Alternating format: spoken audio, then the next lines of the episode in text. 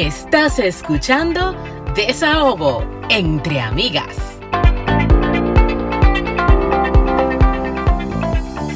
Bienvenidos a un episodio más de Desahogo entre Amigas, un espacio para cherchar, aprender y sobre todo descubrir lo jodidamente interesante que es ser mujer. Estás escuchando a Franchi trasnochada, ya. Ese es tu intro, mana. O sea, ella Sí, sí, todos sí, sí. la- todas las noches, todos las- los días le pasa algo. Estás escuchando también a Anna Inver. Gracias por estar aquí, como todos los viernes o cualquier día en que nos escuchen. Este, hoy y desde estamos- cualquier actividad que nos escuche, trapeando, Exacto. fregando, eh, manejando. Tú sabes que antes de presentar la invitada, quiero darle un saludo muy especial a esa chica que se tomó el tiempo para escribirnos Ay, correo. qué linda, Dios mío. Tú sabes que nosotros duramos dos semanas sin, sin publicar. Sin grabar. eh, sin grabar y, y una chica de Estados Unidos que uno a veces cree que solamente nos escuchan desde Canadá Y pero República una- Dominicana. exacto y de y de Estados Unidos nos escribió una chica diciendo que nos extraña y nos dijo muchas palabras muy bonitas así que un abrazo para ti Siempre recibimos esos mensajes cálidos de ustedes, pero esta persona la menciono en particular para que después no se me vayan a poner celos a las otras, porque se tomó el tiempo, señores, de redactarnos una carta. Así que Ya apreciamos muchísimo tus palabras y por ti estamos aquí. Te mandamos un fuerte abrazo virtual y un beso. Entonces, señores, en esta ocasión quisimos traer, porque estamos así empezando el 2024. y trayendo mujeres destacadas que Sí. queremos aprender de ellas Queremos resaltar todas esas mujeres eh, que con su encanto, con su paciencia, con su dedicación, hacen que la familia funcione y que su trabajo funcione y que su vida como mujer funcione. O sea, esta chica que le traemos se ha podido destacar en las redes sociales con su contenido sobre varias cosas que, no, que nos concernen a nosotros sobre la maternidad, so- sobre cómo cuidarnos nosotras mismas teniendo tantos compromisos. También nos brinda muchísimas recetas fáciles que se ven deliciosas. Y bueno, ella nos regala un contenido muy familiar. Bienvenida, Sara Ricard. Gracias, gracias por la invitación. Para mí ¿Cómo un placer. estás? ¿Todo bien? De faena. bueno, La desde faena Canadá, lo primero es, ¿has estado aquí en Canadá? Todavía. Quiero ir. Mm, Le tengo mucho miedo al, al frío que me dicen que es allá, pero no conozco Canadá eso es mental se Ay, siente no, como no, menos no, no, no. 18 ahora mismo pero eso No, es no, no. mental Yo sí te puedo decir que Canadá tiene sus um, temporadas y que hay varias temporadas en las que tú no puedes sentir ese frío que estamos sintiendo ahora mismo, porque ahora mismo, o sea... Estamos en el yo mismo medio del invierno, Yo ¿eh? no les recomiendo a nadie venir ahora como está esto, o sea... A menos que quieran venir a hacer a actividades de esquiar y invierno. esos. Pero fíjate, Sara, ahora mismo está en menos 12 y se siente en menos 21. Gracias. Solamente para llevar a mi niña a la escuela, yo tuve que ponerme eh, guantes, gorro, un abrigo súper fuerte y mi niña hoy anda con dos pantaloncitos, Ay, no dos suétercitos, eh, un neck warmer, eso es Sí. un calentador de cuello. eh, Sí. y, y un montón de cosas. Entonces, esta temporada no es para venir y que a visitar si usted no quiere esquiar. Pero podemos traerte en verano. Ah, en claro. otoño. El otoño, Sí. el otoño es bellísimo. El yo sé que hermoso. Tiene que ser te va a encantar. Pero nada, que si tienes alguna pregunta sobre cómo sacar visa, nos contactas y nosotras te, Sí, te claro podemos sí. ayudar con eso. Ay, gracias, muchas, sí, muchísimas gracias. Sí, tú sabes que eh, muchos conocen, o sea, tu nombre y otros te conocen como vaina de flaca. Sí, todavía, Eh, todavía el nombre está asociado con. Creo que se, creo que va a pasar por mucho tiempo, pero ya es cuestión Sí. de costumbre. Sí, entonces, eh, ¿cómo tú ves en este año? Eh, porque ya en otros podcasts has hablado de por qué su- sale, surge vaina de flaca. Tú Sí. tienes varias eh, restricciones alimenticias y querías aprender a, a comer de una forma diferente. Eh, y, pero ¿cómo tú ves tu cuenta ahora en el 2024? ¿Qué, qué tú entiendes que, cómo va a ir evolucionando esa cuenta? Lo que pasa es que uno tiene que adaptarse a los cambios. Entonces, yo, por ejemplo, abrí eh, esta cuenta en el 2015 yo era otra persona completamente diferente en el 2015. Yo estaba soltera, yo no, tenía mis hijos. Eh, tú tenías la libertad de, enfocarte en muchísimas cosas porque tú no tenías esa responsabilidad de un hogar ni la responsabilidad de, niños. Eh, uno cuando yo te estoy hablando ya el tema de los del embarazo y todo eso. Uno pasa por muchísimos cambios, sobre todo cuando tú eres primeriza, a ti te agarra, o sea, desaprevenido, porque tú, tú nunca has pasado por un cambio físico, emocional, hormonal de, de esa índole. Entonces, lamentablemente, eh, mucha gente como que, ay, no cambie nunca, sigue así con tu contenido, pero ya cuando tú te sientes un poco desconectada con lo que tú hacías antes o ya con lo que tú hacías antes es que tú eres otra mujer, es que tú Totalmente. Eres otra Entonces yo dije, mira, yo no, el nombre me estaba frenando mucho también en muchísimas oportunidades. Entonces, sí, te iba a preguntar que por qué el cambio de nombre. Eh, precisa, precisamente la razón principal fue esa. Yo sentía que me estaba No, para nada, era ya un tema de negocio, o sea, ya un tema de, poder trabajar con clientes. Eh, yo me estaba dando cuenta que el cliente que me estaba llegando ahora era muy diferente al cliente que yo tenía hace 10 años, entonces eh, es más que nada hacer una asociación familiar. Ya hoy en día las redes sociales, la gente lo que quiere es naturalidad, quiere una conexión humana, entonces ahí fue que yo decidí, tú sabes que yo voy a seguir con mi nombre. Eh, aunque sí, muchísimas personas me siguen asociando con Vaina de Flaca, yo sigo teniendo dominio de ese nombre porque yo hice todo el proceso de registro y todo, pero ya la plataforma es otra cosa, o sea, yo tengo ya una diversidad de contenido que yo dije, yo tengo que aceptar que esto ya es parte de mi vida. Eh, Nunca he querido aterrizarme a que sea un blog o sea una página exclusivamente de maternidad, porque fíjate que yo no toco temas tan profundos como otras páginas. Eh, nunca ha sido mi interés porque realmente desde que me convertí en madre entiendo que esto es diferente y único para, para todo el mundo. El tema de los consejos uno coge y deja. Yo no ah, soy muy, yo no soy muy de consejo, nunca me, han gustado. Mi personalidad eh, son cosas buenas y malas que tengo. Eh, a mí no me gusta que me digan qué hacer. Entonces, con el tema de la crianza, te entiendo tanto. Con el tema de la crianza, yo tengo un modus operandi de tú enfócate en lo tuyo, yo me enfoco en lo mío, siempre y cuando yo, no le, yo no le esté eh, causando ningún daño emocional ni físico al niño. Eh, la maternidad no es fácil, el que diga que sí, yo siempre le he dicho, el que te diga que esto es, fácil es un hablador. O sea, para muchas de nosotras, algunas cosas, algunas etapas sí son más fáciles, son más llevaderas, pero en esencia no, porque tú tienes una responsabilidad tan grande en tus manos.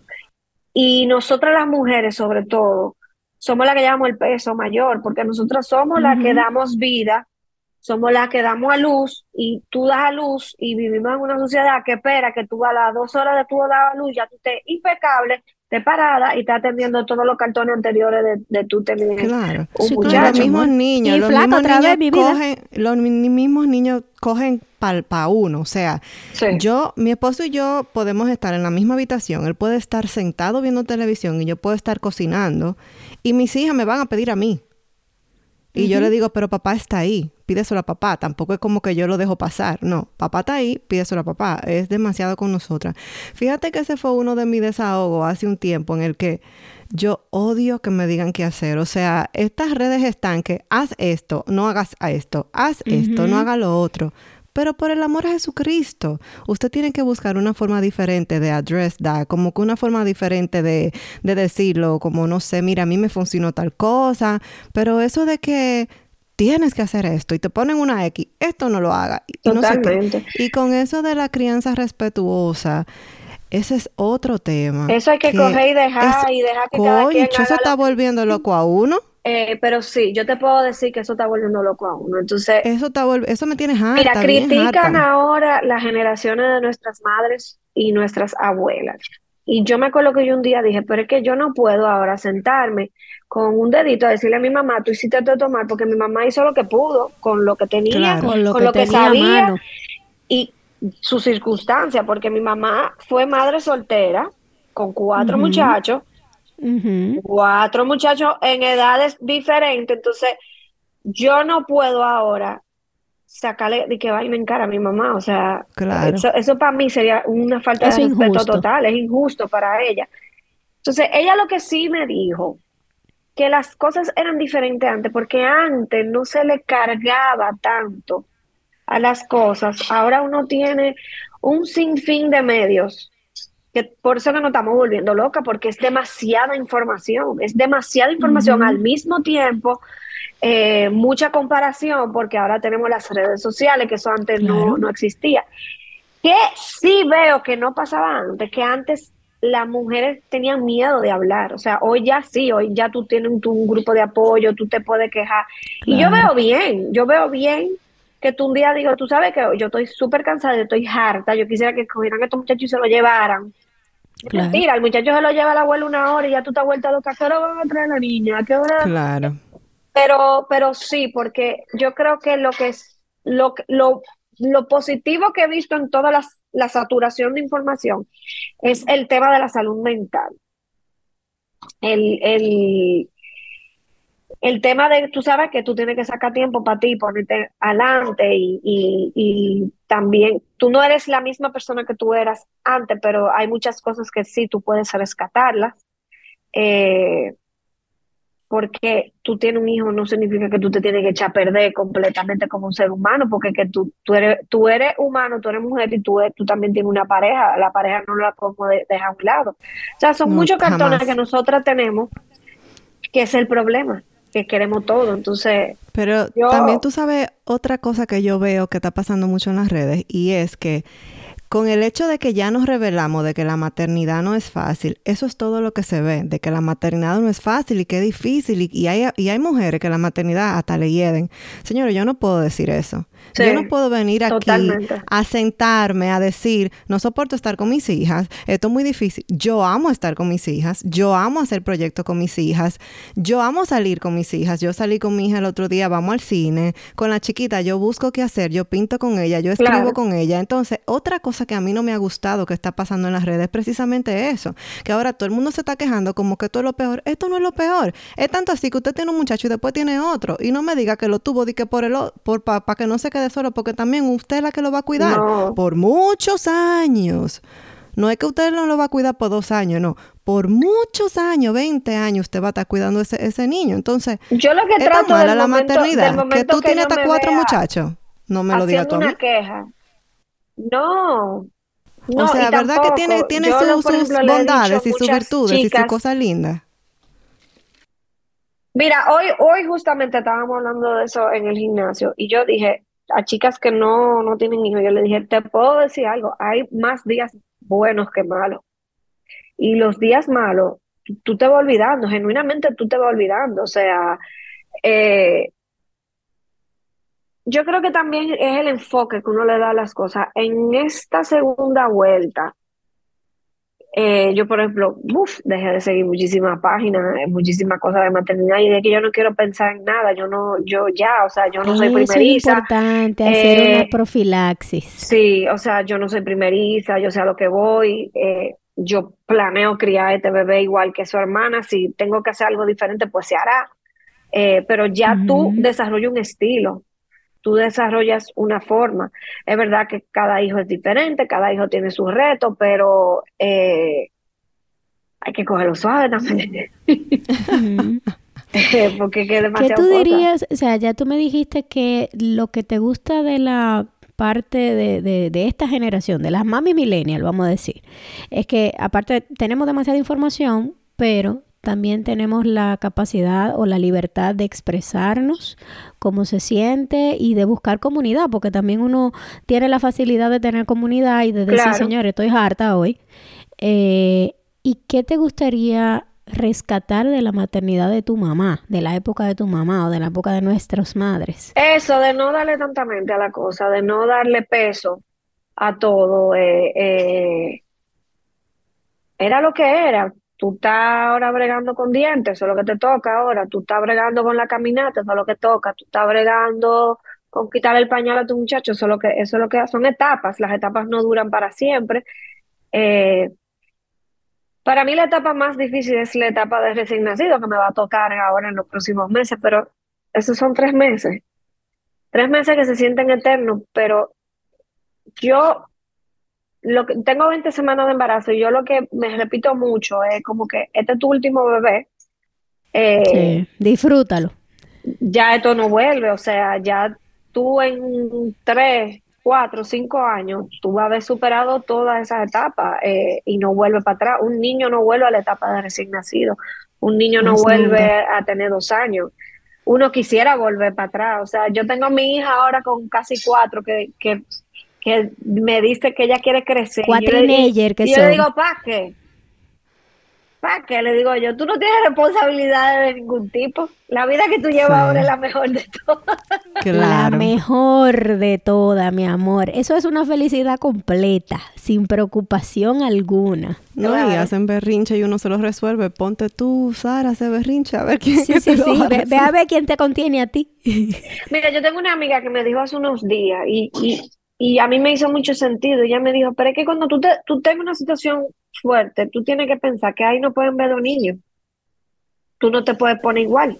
Claro, definitivamente. O sea, es, muy fácil decirlo. Yo, yo, yo peco también, porque a veces que yo, yo siempre lo he dicho, yo me desespero. A veces yo digo, mira, yo no puedo. Eh, grito, eh, todo eso, trato de no, pero eh, yo digo, conchale, que, es que uno cree el, problema más grande es que uno cree que ellos son iguales a nosotros, que ellos piensan igual, que ellos, ellos tienen esas frustraciones, tienen esos problemas que tenemos. Y no, o sea. No, ellos son diferentes. Es, un ser humano que está descubriendo el mundo, o sea, está cada vez viendo cosas diferentes, entendiendo. Entonces, no es fácil. Siento también que las, las madres con las niñas chocan un poquito más porque en mi caso es un espejito. Yo veo muchas cosas de su temperamento que son mías y, y uno lo que quiere pelearla y, y entonces ahí, ahí, ahí es que dura la cosa. Ay, Dios mío, yo tengo una, la mía de 15, que esa es, a mí me sacaron el alma y se la pusieron a ella. Sí. Y yo, Dios mío, pero esto no puede ser. Y esos comebacks que yo hago, así mismo lo hace ella y, esa, y esos análisis. Y yo digo, ay, Dios mío, estaba criando otra yo y no me di cuenta. Pero es así, nada, eso, eso va a pasar. Mira, nosotros tuvimos un, un, incidente ahora el, el para el fin de semana del 31, que nosotros nos fuimos en familia para la playa, mi estaban todos los nietos de mi mamá, mi mamá quería una foto. Entonces, para la foto tuvimos que sacar a todos los muchachos de la piscina. Y Rocío arrancó. Qué difícil. Que no, y que no, y que no, y que ya no quiere foto, que ya no quiere foto. Yo, o sea, yo no te voy a negar, yo me molesté con la niña, yo estaba molesta con la niña, pero después yo dije, pero es que, o sea, hablándolo con mi esposo, me dijo, pero es que ya la sacaron de la piscina. Exacto. Claro, o sea, claro que va a estar muy rápido. Exacto. me acuerdo que una persona dice, no, porque hace rato yo le hubiese dado una pela y yo en ese momento dije, yo me paré y me fui, la dejé tranquila porque a veces ella cede cuando yo no estoy. Y yo dije, pero es que si yo le doy esto va a ser peor. Pero por supuesto. Si yo le doy, aquí no va a haber foto. sí, eso es así. La foto se logró a su manera, pero para mí fue duro porque en ese, en ese momento yo lo que escuchaba, tú eres igualita, tú eres así mismo, tú eres que sé yo qué, yo sí está bien, pero eso, eso no es relevante ahora mismo y eso no está Ahora mismo eso no ayuda. no está solucionando eh, nada. Así mismo eh, pasó aquí el 31. O sea, estábamos los padres uno al lado de otro, cada quien con su niño cargado. La mía tiene cuatro ahora, casi cinco. Había otro niño de tres. El niño de tres le agarró un gorrito de eso de celebración a mi hija. Se lo rompió y ya ustedes supieron que ahí no hubo foto ya. Ya todo el mundo estaba en filita y estos dos niños cogiéndose los gorritos y la carajita mía llorando y el otro carajito llorando porque cuando, cuando él se lo quitó a ella era para ponérselo a él, pero él lo rompió, entonces ni lo tiene ella ni lo tiene él. Es un desastre. Entonces, y ella, ella me preguntó que si yo estaba triste y la verdad que sí, que yo me sentía triste. Y yo no le iba a mentir, no, todo está bien. Yo le dije, ay, sí, no sé, yo estoy un poquito triste porque la verdad es que... Eh, la experiencia en sí fue como, no, ni siquiera por lo que ella hizo, fue como todo. Sí. Y ella me dijo, es que yo no me quería tirar una foto. Sí, es que ese, ese es el tema. Que y ahí es donde tú te pones a pensar, debimos, o sea, como que tenemos que hacerla tomar la foto o tenemos que dejarla hacer. Es muy complicado esta situación. Tú sabes que yo estuve hablando con mi suegra yo le preguntaba a ella, porque tenemos estilos de crianza diferentes. Por ejemplo, los papás de antes, si te ponen un plato de comida en la mesa, te lo tienes que comer. En el caso mío, yo casi siempre te digo, ¿quieres esto? A la chiquita, que es más pequeña, yo le sirvo y le digo más o menos, ¿quieres esto? ¿Quieres lo otro? Y la grande es lo que tú te sirvas, tú te comes, ¿verdad?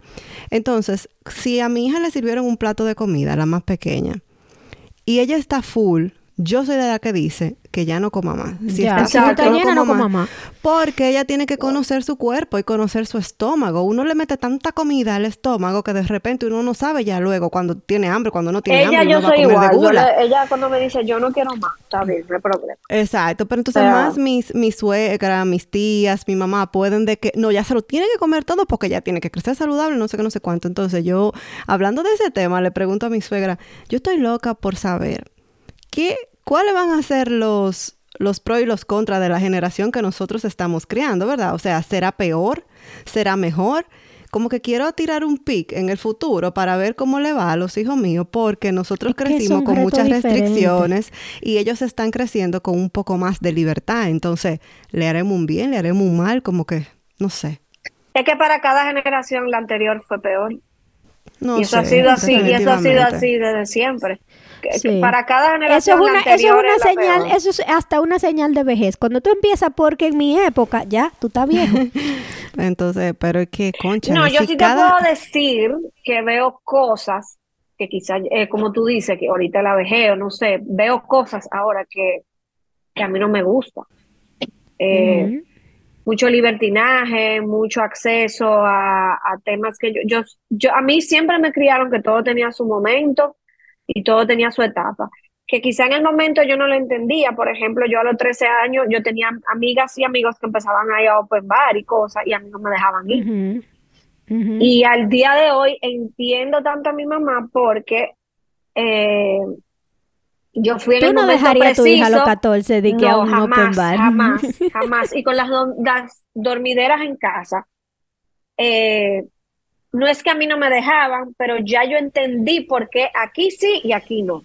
Y aquí no, exacto. o sea, tú, tú, vas viendo. Y, o sea, por si tú me preguntas ahora mismo si Rocío va a dormir en casa de alguien, yo te voy a decir que no. O sea, pero es porque ya yo soy madre. Eso sí te puedo decir que es cierto. O sea, entiendo, entiendo mucho a mi mamá. Pero en mi caso particular, yo le tengo más compasión que, que, reprocharle cosas a mi mamá, le tengo mucha compasión, o sea, ya yo me puedo imaginar lo que fue para ella tener que echar para adelante cuatro muchachos, eh, pero... Sola. Sola. Sí, sola, es terrible, es terrible. Sola, porque es que también uno viene, eh, eh, lo primero que yo le diría, por ejemplo, a madres primerizas o madres que están embarazadas, que tienen su pareja y que quieren que la cosa sea 50-50, eso es una fantasía. Eso es un mundo ideal y, es una hipótesis hermosa, pero por más involucrado que esté el papá, el peso de la mujer, olvídense de eso. El peso, el peso mayor es tuyo. Vamos a empezar por ahí. No es una competencia porque si lo fuera ya tú ganaste. Ya. Totalmente. O sea, vas a tener más carga y vas a tener más sacrificio y vas a tener más de todo. Ya eso hay que quitárselo de la cabeza. De que de eso de 50-50. Que hay que propiciar porque eh, el papá se involucre mucho en la crianza y en cambiar pañales y en tranocharse contigo y todo y lo que, que te presente, sí. Y que te presente, papá presente, que todo el mundo esté ahí. Eso está excelente. Pero eso de 50-50 eso no existe. Pero que imagínate, tú da luz. El día que tú da luz, ya, tu o sea, ya esposo va a trabajar ese mismo día, tu esposo va a trabajar ese mismo día. ¿Tú, ¿Tú, de verdad crees que tú estés en condiciones de pararte y a trabajar? Imposible. No. No, y el niño luego va a depender de ti. Y hay que poner la cosa en una balanza. O sea, eh, lamentablemente los roles siempre van a estar divididos. Exacto. Que yo no lo veo mal. Yo no lo veo mal. O sea, eh, la niña se enferma, quieren que se quede en la casa con ella. Eh, sí, es verdad, él puede un día ver, tal cosa, pasan situaciones, pero, pero es lo que tú dices, o sea, es, que it is what it is, o sea, eso es así. Y, y, y que no sé cómo explicártelo, o sea, a mí, por ejemplo, cuando yo quedé embarazada y supe que era niña, yo, mm, o sea, yo, el embarazo completo, ay, esa niña va a ser de Jorge, esa niña va a ser de Jorge, esa niña no es de Jorge, esa niña es mía, esa niña no se me despega, esa niña es todo conmigo. Ella tiene una relación bonita con su papá, ella quiere mucho a su papá, pero él mismo lo dice, o sea, a mí me dijeron que las niñas eran de los papás, yo bueno, Eso mismo, eso, no, eso mismo hablamos mi esposo y yo, aquí hay dos niñas y las dos son, o sea, claro, como tú dices, quieren mucho a su papá, salen con su papá, whatever, su papá la lleva al colegio, la trae, le prepara la comida, pero es más, estamos en el sofá viendo una película o lo que sea, y ellas las dos llegan y una se pone al lado de mí y la otra al lado de mí, yo en el medio, o sea, como que todo es para mí. Ellas son mías. Esa vaina de que, de que las niñas son del papá, no. Eh, bueno, en el caso de Frank, sí, yo creo que Amelia sí es más con su papá. Pero tú sabes lo que costó eso. Porque Amelia siempre fue arriba de mamá todo el tiempo. Tocó una pandemia en la que yo tuve que trabajar todos los días hasta las 10 de la noche.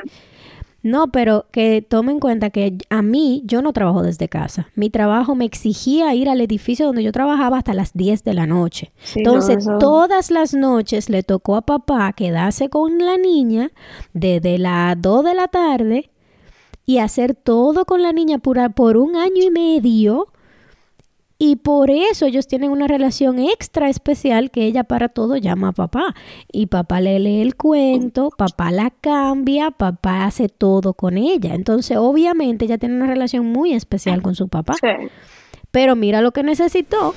Sí, mana, pero ya eso fue hace más de un año, eso fue dos años. Ya tú estás ah, en la casa y tú, y como quiera, ella sigue como, como tú sabes. con su papá. Y los muchachos olvidan rápido. Pero bueno, Sara, tú sabes que tengo una, una pregunta para ti. Tú como esta mujer que te destacas tanto en todo, en todo, con tus hijos, con tu negocio, con tu pareja. Eh, la vida en República Dominicana, sabemos que tiene sus cosas buenas, sus cosas malas. ¿En algún momento tú has pensado en inmigrar? Eh, no. no, nunca. O sea, si se da la oportunidad de que hay que hacerlo, se hace, pero no, porque mira, yo tengo, yo tengo dos hermanos que no viven aquí. Yo tengo un hermano que es médico, que ahora mismo es recién, Ustedes son tres, perdón. Nosotros somos cuatro, nosotros somos tres hembras y un varón. Mi hermana mayor sí vive No, pero que ustedes están igual. Ay, perdón, pero es que mira, en mi casa, mi mamá, madre soltera, cuatro muchachos. Toda la vida ella, mi papá se murió cuando yo tenía cuatro. Y somos tres hembras y un varón. O sea, what? eh, Cuenta. Eh, bueno, yo tengo a mi hermana mayor que ya vive aquí, ya tiene sus dos hijas, ya de nueve y trece años. Ella es fotógrafa de bebés, eh, Aurora Ricard. Mi hermano Pedro es eh, cirujano ortopeda, él ahora mismo recién se mudó a la Florida y obviamente él tiene muchas cosas, ya está acostumbrado, él tiene más de 15 años en los Estados Unidos, pero él dice que el calor, el calor humano de aquí, eh, la ayuda, él dice que, chacho, que si él pudiera tener eso allá, eh, tener a mi mamá cerca, poder juntarnos los sábados a comer como hacíamos antes, él lo haría. Mi hermana pequeña eh, vive ahora mismo en Puerto Rico. Su esposo es médico también, es cardiólogo. Y ella es todo terreno, la verdad que es muy admirable ella, sola con su, con su niño.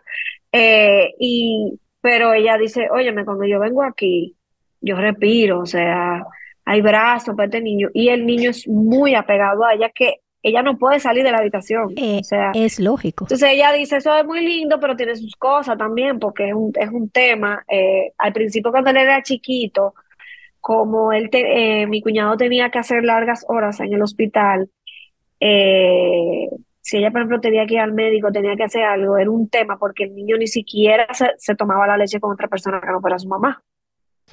Muy fuerte. Fue, fue, o sea, fue bastante fuerte para ella. Yo no puedo decir que no, porque la vida da mucha vuelta. Eh, mi suegro fue un, señor que emigró también, dejó su pueblo en España y vino para acá, eh, como decimos nosotros dominicanos, a tirar para adelante. Eh, toda la familia de mi mamá son personas que emigraron también.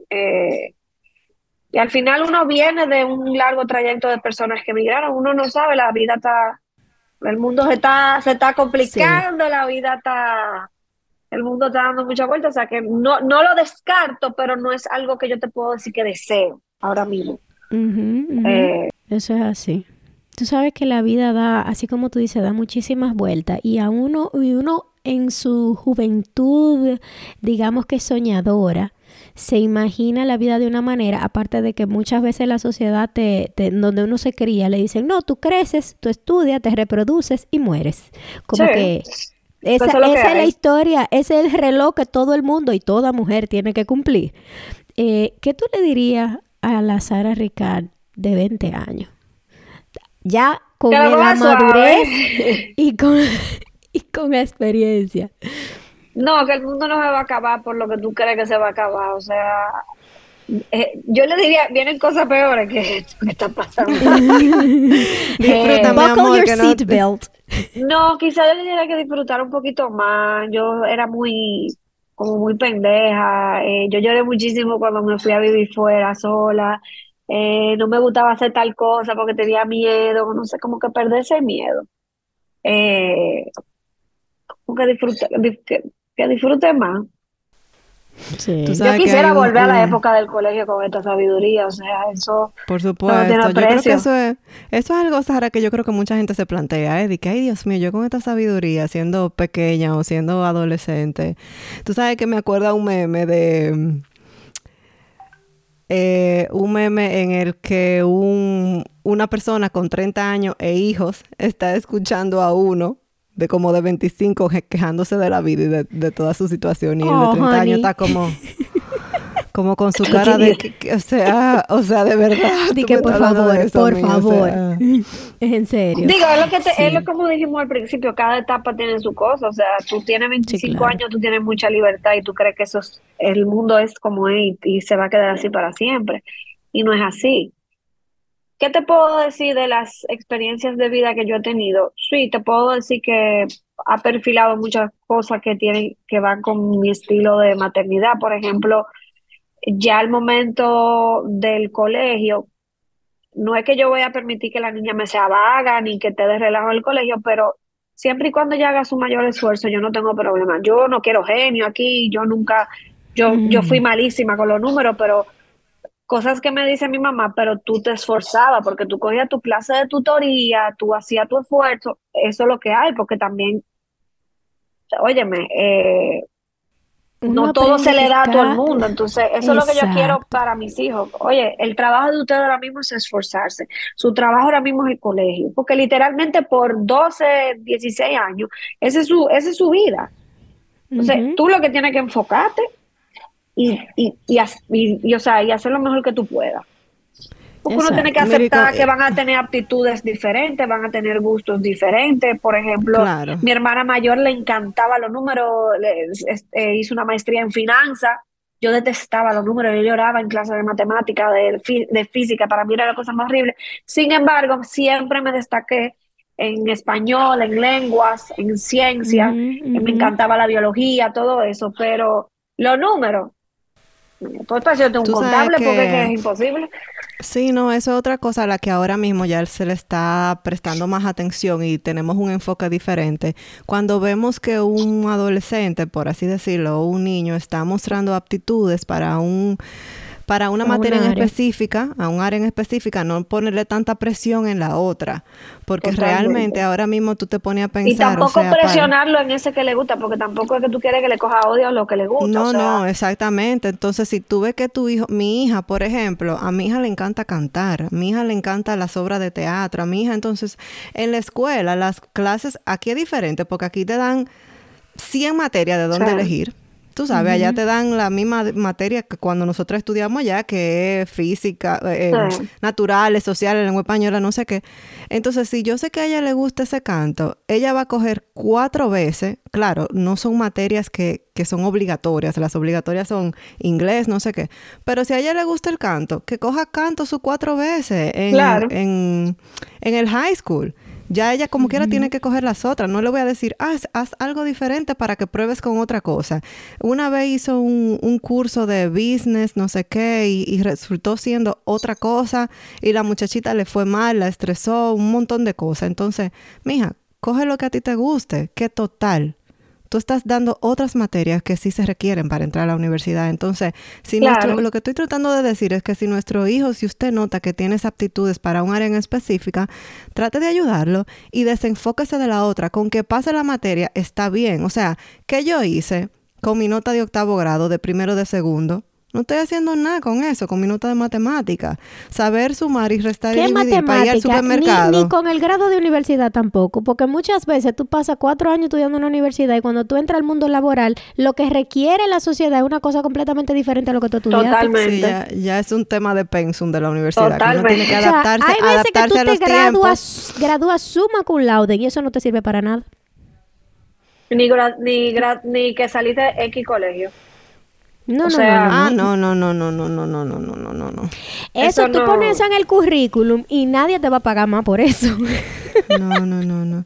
Tú sabes que el otro día alguien subió de que los, porque hay, también hay gente como que sube cosas con orgullo, de que el que el muchachito que era bruto en, el, en, el, en la secundaria versus el que no era bruto. Entonces, el muchachito que era bruto eh, salió adelante y el, que, y el que no era bruto se hizo ingeniero y tiene un trabajo eh, como de tiempo completo, un trabajo normalito y el otro se hizo su negocio. Entonces, sí, hay hay personas. Hay casos, pero no Hay casos. Exacto. Entonces yo como lo subió una persona muy cercana a mí, yo quise darle mi punto de vista. Yo le dije, no estoy de acuerdo con eso porque de hecho los casos como el tipo de Uber, por ejemplo, que el que se inventó Uber tenía miles de problemas, miles de situaciones, había intentado con miles de negocios hasta que dio con Uber, eso es un caso. Pero señores, no se enfoquen en eso porque son más los que son buenos estudiantes en la escuela que después por lo menos pueden tener una carrera y vivir de eso, a los que son malos y se quedan malos también. Sí. ¿Entiendes? Entonces hay que tratar de que nuestro hijo no es que saque 100 en toda la materia, pero de que sea responsable, vamos a decir. Yo creo que también eh, estamos viviendo una época que se está enfatizando mucho las actitudes sociales, que eso, de, eso, cómo se desenvuelve una persona, porque eso es lo que ayuda a una persona, porque tú puedes ser eh, malísimo en números. Por ejemplo, a mí se me dan muy bien las ventas si yo, si yo, si yo hubiese sabido que a mí se me daban, quizá yo hubiese perfilado un poco la carrera y dije, tú sabes que no, yo estudié lo que yo quería, a mí me permitieron estudiar lo que a mí realmente me gustaba, que fue como comunicación social, eh, lo que antiguamente era eh, periodismo. Y me pasó exactamente eso, que cuando entré ya al mundo laboral, yo dije, me quedó corta la carrera, o sea, tengo que ¿Qué me hace falta? Yo ahí decidí hacer una maestría y la maestría yo la hice enfocada en negocios, en entretenimiento y medios, porque yo decía, no me dieron nada, no me dieron nada administrativo, no me dieron nada, yo no, yo no quiero estar con un micrófono delante, yo como que lo mío es backstage. Entonces, ahí uno nivel un poco, pero ayuda que uno es una persona sociable, que uno le gusta hablar, que uno le gusta estar rodeada de personas eh, porque, por ejemplo, veo gente que dice, no, porque yo quiero ser influencer porque ustedes se la ganan fácil. Primero, uno tiene uno tiene meses que uno, uno, no, uno no cobra un chele. Gracias. Eh, segundo, o sea, te tiene que gustar lo que tú estás haciendo. Tú tienes que saber que tú tienes que lidiar con gente, tú tienes que dar la cara, tú tienes que sacrificar muchísimas cosas. Tú tienes que tener un cerebro calmado para poder ser creativa y trabajar contenido, porque te voy a decir una cosa, yo que estoy, eh, que parte de, de, lo que yo hago como freelancer, depende mucho del contenido que yo haga en redes sociales.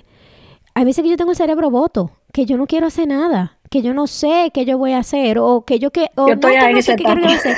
¿Qué quiero hacer que sea diferente a lo que personas que hacen lo mismo que yo hacen? Porque no quiero hacer el mismo fucking video de eh, cómo rebajar, o sea... No, yo trato, trato de verdad de no caer en... Lo mismo. Parecemos bonitos y más que en República Dominicana. O sea, tú ves 500 páginas de lo mismo. Es que... lo mismo. Eh, y es como que, Dios mío, es lo mismo. Entonces, ¿para qué yo voy a seguir 500 gente subiendo lo mismo? Ahora mismo, eh, cuesta, porque es muy fácil decirlo, pero cuesta. Eh, yo yo sí, sí te puedo decir que estoy en una etapa un poquito inactiva, porque es que, por ejemplo, a mí me cogió este segundo embarazo con un cansancio que yo no lo puedo explicar, o sea, no puedo explicar el cansancio que tengo. Y por ejemplo, ahora mismo a mí no me apetece ponerme a hacer una ultra mega receta, no me apetece, o sea, no, no Porque quiero. no es nada más cocinarla, es filmarla y que se vea bien. Sí. Es sentarte, es redactarla, editarla, ponerle la musiquita, es, es poner, es redactarla de una forma tal que sea fácil de seguir. O sea, el contenido digital es una carrera. Y, y yo también vine de comunicación y cuando salí al mundo laboral me di cuenta que no sabía nada, que era como un, pro- mi profesor de, de radio, que lo, que, lo, que lo amo, decía que el comunicador tiene un océano de conocimiento de dos centímetros de profundidad. Entonces tú sabes de todo un poco, pero de nada sabes mucho.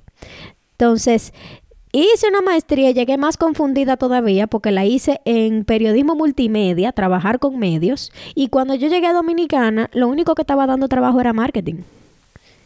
Y, yo te no digo, y te digo que aquel influencer también que está empezando, porque se enfoca en grabar, editar, pero quiere subir sus seguidores. No es tan fácil, tú sabes. Quizá a una persona que tenga un millón de seguidores se le hace más fácil conseguir los anuncios y no sé qué, pero luego aquel que está in- iniciando, ahora hay demasiada competencia. No, incluso Como tú dice Sara, hay muchas cuentas iguales. Que no hace el mínimo esfuerzo, o sea, tú te topas con cuenta que te dice, esta persona no hace el más mínimo esfuerzo No, de hacer algo de, De nada. calidad, de algo que le dio mente, de, o sea, tú, y no es, no es criticándolo, es que como que yo voy a montarme en el trencito de la tendencia, yo voy a hacer disparate, yo voy a ser siempre un payaso, aunque si yo que que cuando llega el momento que tú tienes que ser una persona un poquito seria, porque llega ese momento en la vida, eh, ya tú estás encasillado. Sí, ya tú estás, Entonces, sí, claro, definitivamente. Yo, eso sí, se habla mucho y sobre todo entre compañeras que estamos en el mismo eh, medio.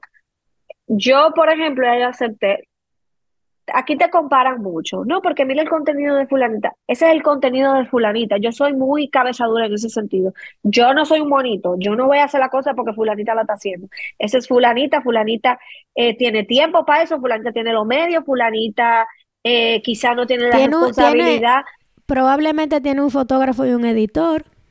que lo puede pagar mensualmente, eh, que eso no está mal, está muy bien, tiene un contenido sumamente Claro, bonito, organizado, precioso, pero no es el caso para todo el mundo. Entonces yo, yo tengo una mentalidad, fulana es el estilo de fulana, es el estilo de fulana, y yo choco mucho cuando me topo con marcas que quieren venir a ponerte a igual que todo el mundo, y yo, es que yo, eso es, y tú te das cuenta, porque la persona que te sigue de hace mucho tiempo te lo dice, ay, pero es que cuando ese contenido no se mueve, que ese contenido está bajito de like, está bajito de, de, de interacción, es que tú sabes que ese no eres tú. Yep. Sí, y, no, y, lo rápido que pasan las cosas, tu contenido se puede llenar de like, de comentarios, no sé qué, y a los dos días, mana, ya tú tienes que tirar otra vaina porque ya eso pasó y la gente ni se acuerda. O sea, realmente ser influencer no es fácil, como yo no lo soy y, lo, y las entiendo a ustedes, o sea, No. a 100%. Para mí la- la, clave es eh, consistencia y coherencia. Coherencia sobre todo.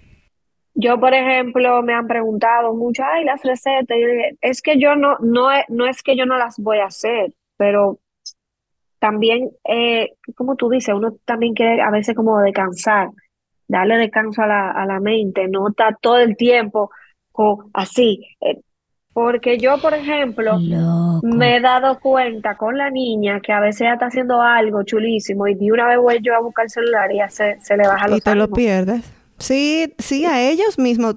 Ellos están graba ellos están haciendo algo y tú empiezas a grabarlo y empiezan a actuar diferente. que no quiere. Punto. Entonces, yo creo que tenemos Y que tú vivir misma te lo presente. pierdes. Sí, totalmente. Exacto, tú misma te lo pierdes. Yo, yo hacía mucho eso antes, entonces últimamente cuando estoy viajando hay menos, menos fotos, menos y menos fotos, porque entonces estoy viendo una obra y en vez de disfrutarme la obra estoy grabando. No, yo- ya yo pasé esa etapa, superada a 100%. Yo creo que el año pasado fue que yo lo hice, pareció como un challenge de fotos que decía, o sea, como que era un cuadrito, eran como 50 cositas de una foto en una playa, un qué sé yo qué, y tú lo que hacías era que ponías el question box y las personas te decían qué número quería que tú compartías. Y me acuerdo que una chica me puso tu mejor momento con Rocío. Yo le dije, pero que eso no está en foto ni video. No, ni se, ni se va a poder filmar. Ni se va a poder filmar. O sea, tú, tengo muchas cosas lindas, muchas fotos lindas, que puedes pero eso no quiere, eso no quiere decir que ese fue el mejor momento eh, que tú hayas vivido con, tus hijos. No somos las Kardashian, no tenemos cámara 24/7 en nuestras vidas para que y se como sea, como sea, lo que, ustedes ven, lo que ustedes ¿eh? ven de esa mujer es todo totalmente editado. que te Claro, pero, pero por supuesto. Eso ha pasado por un consejo de edición, mi Tú sabes que yo nunca había visto un episodio de eso y puse uno el otro día y ahí mismo se quedó. No me tiré ni uno completo porque ¿quién te dijo a ti que de verdad esa es la vida de ellos? Eso es mentira. Yo las, yo las veo porque yo gozo. O sea, ah, yo no le he podido ver. Entretenimiento. él me dice, ¿por qué que tú ves? Y yo, es que yo me quiero desconectar. O sea, ah, yo, yo, yo, me Uno se desconecta de la realidad, eso sí es, es, la ¿Tú, verdad. Sabes, tú sabes cuál yo vi, no sé si tú lo viste, porque de las temporadas pasadas nunca vi uno, pero en el que vi ahora fue como que ella eh, iba a ser Kim Kardashian, iba a ser la presentadora de NFL, una cosa así. Tú llegaste a ver eso. Ese fue el único que vi, pero como que vi tanta peluca, tantas maquillistas, tanto que sé yo, que yo, Dios mío, todo. esta no es la vida real de todo el mundo, así que déjame yo quitar este reality show. Así que me pongo a ver Love is Blind. No, y incluso el, el, pleito que tuvieron ellas dos como hermanas en la última temporada, la, eh, Courtney y Kim por el tema de que ella hizo un desfile de moda que se pareció a la boda. Ahí es que tú dices, mis hijos, ustedes no saben lo que tiene problemas. Pero claro que no. Eh, ella le dijo después, como que mira, después de que yo vi las ediciones, fueron, fue por las ediciones que hicieron de la temporada pasada que yo tuve ese problema contigo. Y eso para que tú veas. Eh, eh, eh, ellos están en otro nivel. Porque mira, cuando uno se preocupa, que uno no sabe qué uno va a hacer para bajar una fiebre. Que tú ni siquiera, tú ni siquiera sabes por qué que tú estás peleando con ella. Pero oye el problema, que tu super mega boda y mi super mega desfile se parecen. mi, cerebro hace pantallita azul. Señores, yo quiero, yo quiero pelear. Yo quiero pelear así con mis hermanos.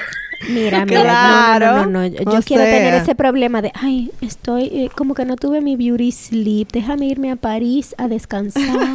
yo te puedo decir algo, no les quito que son una leona en marketing. La, la mamá, la mamá, o sea, quitando todo lo que yo sé que la gente las odia y todo eso esa tipa sabe vender, sabe sacarle hasta el chicle que se maticó una.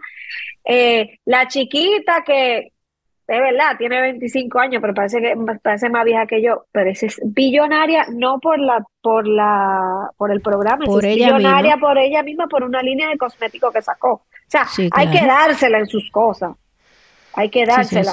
Eh, y ahí para mí la leona es la mamá es una interesada también, que es una, eh, eh, tú te das cuenta. Mi amor, a todo negocio, todo negocio, me aman, vamos a sacarle negocio, me odian, vamos a sacarle negocio. Esa señora la traen aquí a una conferencia, yo quiero escucharla.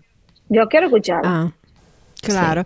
Sí. porque te voy a decir una cosa. Las hijas, vamos a decir, incluso la Kylie, lo tenía más fácil. Ella sacó su producto, se hizo super mega millonaria, pero los ojos estaban puestos en ella. Si los ojos están puestos en ti y la prensa está puesto en ti, lo más probable es que tú vas a tener un efecto positivo. Totalmente. Pero la mamá fue la que hizo un reality cuando estaban pequeños eh, Kylie y la otra, no sé cómo se llama, estaban, estaban, pequeñitas y ella fue la que hizo como que toda esa producción y de ahí creció todo. Entonces, es como tú dices, sería muy interesante escuchar el punto de vista de ella, de cómo ser una mujer destacada, una mujer de negocio, o sea, qué es lo que hay que hacer, porque a todo esto, la señora tenía seis, seis o siete hijos, ¿no? Y mira, por ejemplo, eh, no, la gente le dice a Kim, no, porque ella se hizo famosa porque ella hizo un video sexual. Está bien, pero la tipa ha sabido aprovechar las oportunidades. ¿Cuánta gente no hay video, sexual y están afuera y no han hecho nada? Aprovechó los, las relaciones que empezó a tener. Señores, ella era la tipa que le organizaba el closet a Paris Hilton. Ese era el trabajo de Kim Kardashian.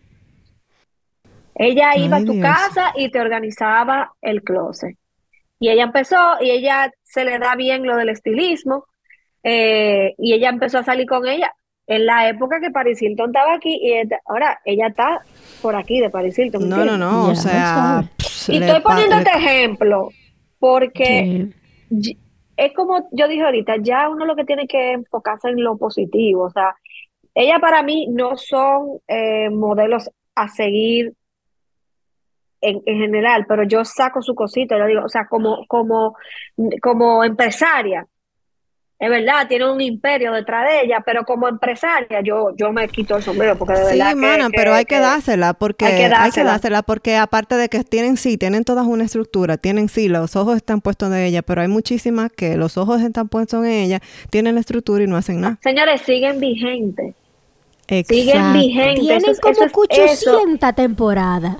Y siguen vigentes y la gente la sigue consumiendo y la gente sigue comprando hay series profundas y hermosas y bien producidas que yo hubiese encantado que continuara, que la cancelaron.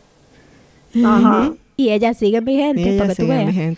Ahora, el mundo del espectáculo es una vaina loca. El otro día escuché que que realmente yo no sigo mucho el mundo del espectáculo. Escuché que hay universidades que tienen maestrías y grados dedicados a Taylor Swift a la vida de ella. Tú, ahí, ahí, ya yo digo... Tú te estás volviendo no, mi amor, loco. Cierren esto. Googlelo, googlelo porque me lo dijeron. Yo no lo leí en ningún sitio, me, me enteré, fue, me lo dijeron. Pero está fuerte el asunto. Pero bueno, eh, Sara, una última pregunta antes de pasar al desahogo. Con todos estos retos que te ha dado la vida, eh, ¿qué tú crees que hace a la mujer jodidamente interesante? Yo creo que nosotros tenemos como una capacidad, ¿cómo te digo? Eh, somos como camaleones. Eh, como que en general sabemos cómo caer en dos pies. O sea, sabemos qué es lo que yo tengo que hacer. Tengo que, como que ese instinto.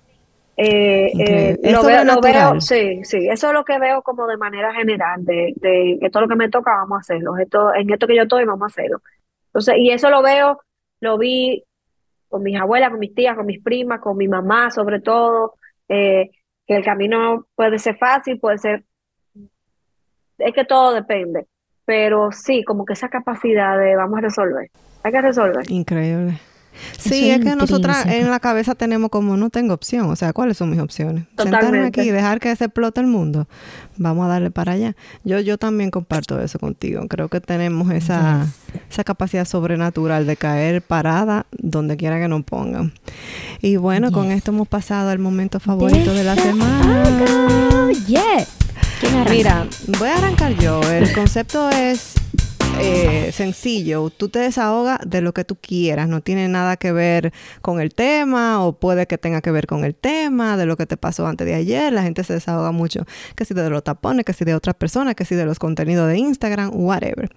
Yo me voy a desahogar de algo muy particular y es que hace dos días, señores, me teñí el cabello. Yo lo subí en mis redes, ustedes me vieron. Yo duré como tres años con mi cabello eh, rubio, entre comillas, era como un balayage. Entonces me, veía así muy rubia, muy no sé qué, y, se me estaba partiendo. Entonces yo decidí como ponerme un marrón. Yo fui donde la, la hairdresser y le dije, hazme un, color que me tape los rayitos, pero como un marrón clarito. La tipa me puso un marrón eh, medium y me dejó el cabello negro. O sea, yo tengo dos días que no me encuentro. O sea, yo me veo al espejo y no soy yo. Eh, todo el mundo está contento. Mi hija está contenta, mi esposo está contento, que no sé qué, bla, bla. Pero yo estoy, señores, que yo quiero coger para el salón ahora mismo a quitarme estos cabello negro. o una cosa que no me encuentro, aparte de que yo soy blanca de por sí. Y ahora parezco una salamandra. Una cosa que yo no puedo explicarle a ustedes. Yo le voy a dar dos o tres semanas, me la lavo, me la voy a lavar, me la voy a lavar ahorita. Tengo dos días que me sequé, pero me la voy a lavar hoy. A ver si empieza a aclararse porque no me encuentro. De verdad, usted sabe cuando usted está buscando algo y no lo encuentra. Eso es lo que me está pasando. Yo me tenía que teñir en julio, julio, agosto. Ah. Ah, y yo le por el embarazo. Yo le, no, ahí fue que dije, no, o no lo voy a hacer ahora. Eh, yo pude, yo pude haberme teñido en las primeras semanas, pero yo nunca lo hice con Rocío, ni, ni tan, yo, yo eh, yo tuve una pérdida antes de Rocío, entonces como que yo entiendo la importancia de las de los, los, tres primeros meses, entonces yo dije, no, no, pero ahora mismo es porque como que quiero estar rubia, no quiero estar rubia, mi cabello es castaño, natural. Ya tengo canas, entonces como que no quiero dejarme las canas tampoco. A mí nunca me ha gustado ese look. Eh, pero tengo como que es que yo no quiero sentarme seis horas en el salón, después volver a los no, pero y mira, y cuando, y cuando lo hagas, ¿tú, ¿tú quieres un cambio de look o tú quieres lo mismo que tú tienes? No, quisiera un cambio. Eh, pues no lo haga tan oscuro. ve, como, ve como por parte. como por parte. O sea, si ahora mismo tú yo lo que quisiera, exacto. Yo lo que quisiera ahora mismo es algo que no, que no sea tan high maintenance. O sea, porque este relajito del rubio a mí me encanta, pero que si champú, hay que ponerte un tratamiento, hay que ponerte esto, te tiene que volver a retocar, espérate, no, sí, definitivamente el cabello oscuro tiene su beneficio. A mi cabello ahora mismo se ve extremadamente saludable. Una cosa que tú dices, wow, pero qué cosa más linda. Muy saludable. Pero igual tú te tienes que sentir cómoda. Entonces. Que tiene eh, que ir con el estilo de vida. Porque, por ejemplo, yo que hago ejercicio todos los días y que sudo todos los días. Ay, es que voy. Yo no, puedo, yo, no puedo ponerme de que es rubia platinada porque me voy a volver loca. Bueno, ¿qué te digo? Yo voy, yo, hago ejercicio bastante. y yo tengo el cabello graso. Ah, eso, eso es. Eso también. Eso es terrible, eso es terrible. sí, sí, pero nada, ese fue mi desahogo, señores, que no me encuentro. Vayan a ver si ustedes me encuentran y me la mandan porque estoy que no me aguanto. O sea, uno se ve más viejo con el cabello oscuro. Ay, Dios mío, qué, qué cosa. Y aparte yo pagué para esto. Tú sabes, es como Eso es lo que maquilla cuando uno paga pila de dinero y después dice, pero no me gustó, ¿y ahora?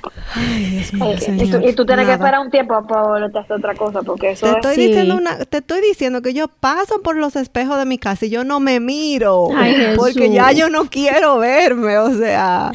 y mi esposo encantado, y dije, ponte un pintalabios rojo ahora, y yo loco por darle esta galleta. El contraste, mi amor precioso. Porque él me conoció con el cabello oscuro, la verdad hay que decirla, pero ya yo tengo mis años con mi cabello rubio, entonces como que, ay, Ya, tú te, o te adaptas o eventualmente tú te lo cambias. Ya, saben, mujeres, porque yo estoy pensando más en lo mismo, denle para allá. Jesús. Sí. No, yo siempre tendré lo mismo hasta que el mismo desahogo hasta que hasta que el cuerpo aguante. Y es que yo no sé, o sea, yo sé que las mujeres somos superheroínas porque nosotros vivimos el día en día con dos días de sueño, con dos horas de sueño. O sea, yo tengo el niño, el niño se levantó con una misión después que cumplió el año o desde los 10 meses más o menos. Él tiene una misión y es eh, destruir el mundo una madre a la vez. Entonces, él no duerme, él, yo duermo de 10 de la noche a 1 de la mañana. De 1 de la mañana es cada hora a pararme.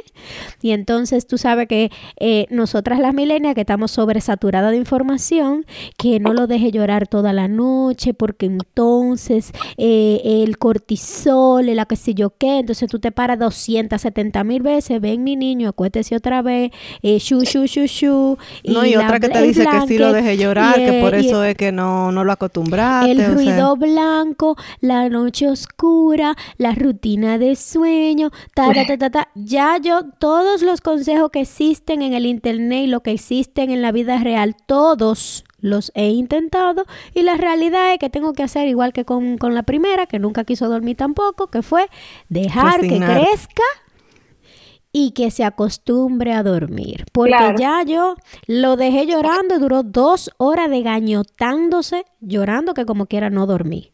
Parándome 300 veces al día en la noche para que tratar de calmarlo, tampoco se duerme. Eh, si me lo llevo para mi cama, más nunca se va a dormir en su cuna. Entonces, ya de por sí, a las 4 de la mañana que yo tiro la toalla, es que yo me lo tiro para la cama. No, ya es que Manuel está grande. Ya eso de que de dejarlo llorar al año, eso yo creo que más funciona como cinco meses y cositas así. Cuando tan chiquitos, realmente un es la, año, etapa de hacer el switch. O sea, un año de que llorando, olvídate que no es que a los 5 y a los 6 meses, él dormía la noche entera. Ese es el problema, que él duró un tiempo como de 6 a 8 meses, que él dormía la noche entera. Él se acotaba a las 7 de la noche y se levantaba a las 5 de la mañana. Sí, no, ya, pero tú ahora, en tu desesperación, obviamente estás tratando cualquier vaina porque coño quieres dormir es que yo no funciono. Hay gente que simplemente está croggy y se la pasa borracha el día entero del sueño, pero en cuanto a ánimo está normal. No, tú estás cranky, tú estás así. O sea, Dahmer, yo, estoy a dos días de Dahmer. O sea, yo estoy a dos días de, de, picotear gente. Tú sabes, Sara, quién es Jeffrey Dahmer. Claro, ese tigre metió. Eso fue lo que ella dijo, de que estoy a yo dos días estoy a dos días de de sueño de picotear gente.